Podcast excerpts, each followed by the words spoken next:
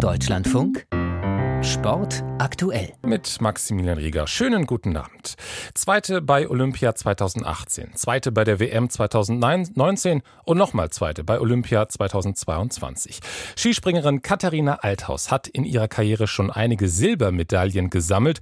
Für einen Sieg im Einzel bei einem Großereignis hatte es aber bis jetzt nicht gereicht. Bis heute.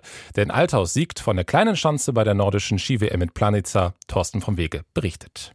Am Ende flossen Tränen, Freudentränen. Katharina Althaus hat es geschafft, belohnt ihre Mühen mit dem ersten Einzeltitel bei einem ganz großen Wettbewerb und gewinnt in Planica das Springen von der Normalschanze. Ja, ich weiß gar nicht, was ich sagen soll. Ich freue mich einfach riesig. Ähm, ja, ich bin, bin so froh, ich freue mich, ich bin so dankbar. Danke an alle. Auf Position 2 nach dem ersten Durchgang liegend behielt die Oberstdorferin die Nerven und verdrängte die vor dem Finale führende Norwegerin Anna Odine Ström noch vom obersten Podest. Ström wurde am Ende Dritte hinter Eva Pinkelnick aus Österreich und vor Selina Freitag vom SV Nickelhütte Aue. Die Sächsin belegte zwar den etwas undankbaren vierten Platz, zeigte bei ihrer WM-Premiere aber ebenfalls eine Topleistung. Das tolle Abschneiden der DSV-Springerinnen komplettierten Anna Ruprecht als Neunte und Luisa Görlich die 15. wurde. Alles überstrahlt aber, wurde vom Weltmeistertitel für Katharina Althaus aus Oberstdorf. Die ersten WM-Entscheidungen waren zuvor bei den Sprints der Langläuferinnen und Langläufer in der Loipe gefallen. Hier gingen die Goldmedaillen an die Titelverteidiger Jonas Sündling aus Schweden und Johannes Heslot Klebo aus Norwegen. Die Finals bei Männern und Frauen fanden ohne deutsche Beteiligung statt. Es ist das bisher größte Spiel für Union Berlin in einem internationalen Wettbewerb. Zu Hause gegen Ajax Amsterdam spielen die Berliner um den Einzug in das Achtelfinale in der Europa League. Kurz vor Schluss führt Union 3 zu 1 gegen Ajax. Das würde reichen für den Einzug. Den Spielbericht gibt es gleich. Auch Bayer Leverkusen musste heute noch durch die Playoffs, um das Achtelfinale zu erreichen. Und wahrscheinlich haben sich alle Bayer-Fans vor dem Spiel gedacht, bloß kein Elfmeterschießen. In der Bundesliga verschießt Leverkusen ja einen Elfmeter nach dem anderen. Aber nach der 2 zu 3 Niederlage im Hinspiel gegen Monaco gewinnt Bayer heute mit dem gleichen Ergebnis auswärts. Und so fällt die Entscheidung tatsächlich vom Elfmeterpunkt. Daniel Neuhaus. Bayer Leverkusen entscheidet den Krimi am Mittelmeer für sich an einem Abend, der es in sich hatte, fußballerisch. Nach der Hinspielniederlage mit einem Tor kam Leverkusen stark zurück und sah lange Zeit wie ein ungefährdeter Sieger aus, führte nach einer Stunde mit 3 zu 1. Aber kurz vor Ende der regulären Spielzeit glich Embolo aus für Monaco. Nicht im Spiel, denn er erzielte nur das 2 zu 3, aber insgesamt Addition, Hin- und Rückspiel sorgte er dafür, dass alles wieder pari war und so blieb es dann auch bis zum Ende der Verlängerung, sodass es das Elfmeterschießen gab vor 8000 Zuschauern in Monaco. Und da gab es nur einen Fehlschutzen und der trug Monacos Trikot. Deshalb gewinnt Bayer Leverkusen am Ende mit 5 zu 3 nach Elfmeterschießen und zieht ins Achtelfinale der Europa League ein. Milliarden für neue Spieler, reiche Eigentümer, teils aus Ölstaaten, dazu in manchen Fällen mindestens mal kreative Buchführung. Die Premier League Clubs agieren seit Jahren hart an moralischen und gesetzlichen Grenzen.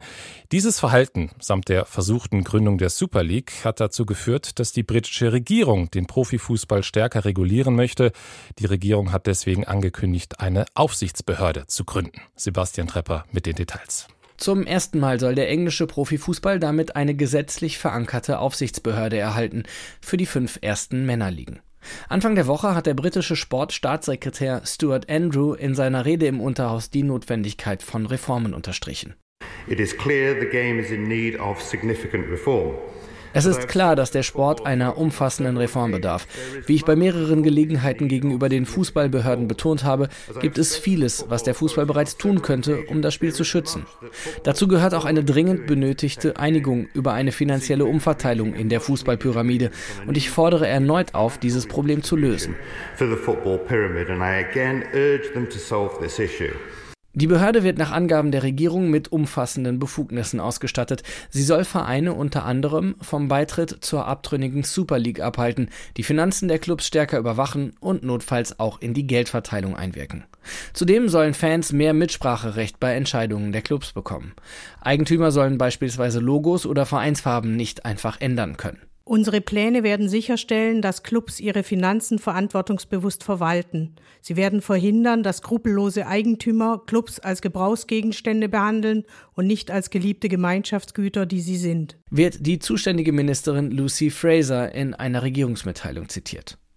Die Ankündigung sorgt für Kritik. Die Premier League warnt bereits vor einer staatlich regulierten Branche. Sie erklärte, das Vorhaben der britischen Regierung sorgfältig zu prüfen und stellt klar, die Pläne dürften nicht die Wettbewerbsfähigkeit der Premier League verringern. In einer Mitteilung der Fußballliga heißt es, es ist von entscheidender Bedeutung, dass die Aufsichtsbehörde die Möglichkeit nicht beeinträchtigt, Investitionen anzuziehen und das Interesse an unserem Spiel zu steigern. Das Fanbündnis Football Supporter Association begrüßt die Ankündigung hingegen. Man unterstütze die Vorschläge der Regierung. Wann die Aufsichtsbehörde aber tatsächlich ihre Arbeit aufnimmt, ist noch unklar. Informationen von Sebastian Trepper. Es war ein Projekt, das für große Aufmerksamkeit in der Tischtennis-Bundesliga gesorgt hat. 2019 gründet ein Verleger in Neu-Ulm einen neuen Tischtennisverein, den TTC Neu-Ulm.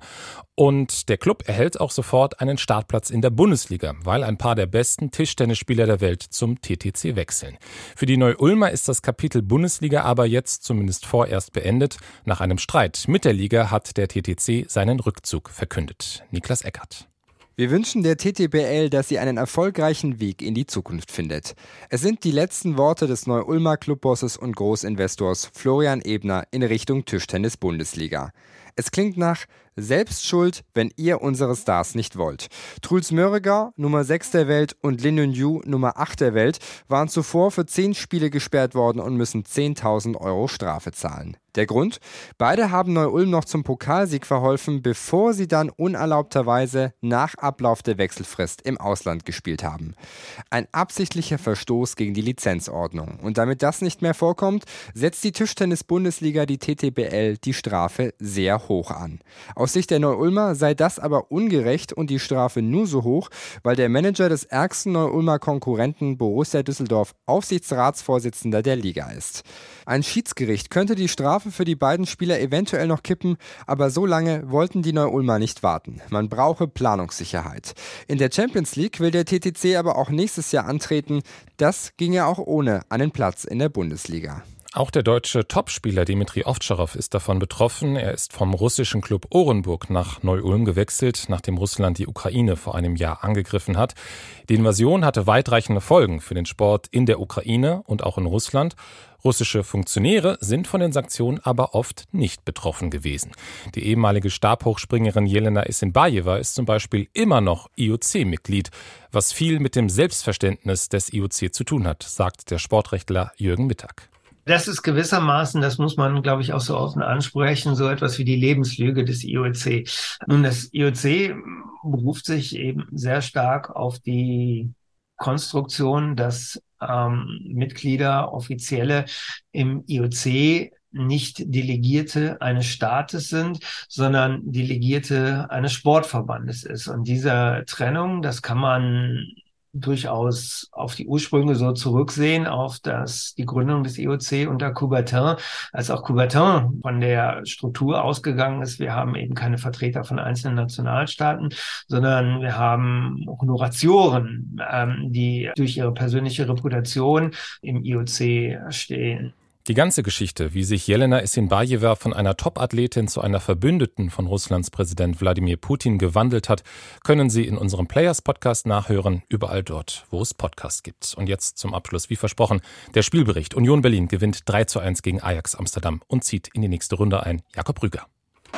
Dem ersten FC Union gelingt Historisches. Die Köpenicker qualifizieren sich zum ersten Mal in der Vereinsgeschichte für das Achtelfinale der Europa League dank eines 3 zu 1 Heimsieges gegen Ajax Amsterdam. Der Führungstreffer in der 21. Minute, ein verwandelter Handelfmeter von Robin Knoche und Union setzte kurz vor der Pause nach. Josep Juranovic mit einem Distanzschuss und gütiger Mithilfe von Ajax-Torhüter Geronimo Rulli. Aber die Amsterdamer dann mit dem Anschlusstreffer zum 1 zu 2 durch Mohamed Kudus. Union hatte direkt die Antwort durch Danilo Duki nach einem Eckball per Kopf zur Stelle unter die Latte eingeköpft. Union verteidigte leidenschaftlich Ajax Amsterdam, hatte keine Ideen, diesen Abwehrriegel der Köpenicker zu knacken. Und so gewinnt Union am Ende mit 3 zu 1 und steht im Achtelfinale der Europa League. Und zwar genauso wie Leverkusen und Freiburg. Gegen wen die Teams dann spielen, entscheidet sich morgen. Da wird dann gelost. Das war Sport aktuell mit Maximilian Rieger. Ihnen vielen Dank fürs Zuhören und noch einen guten Abend.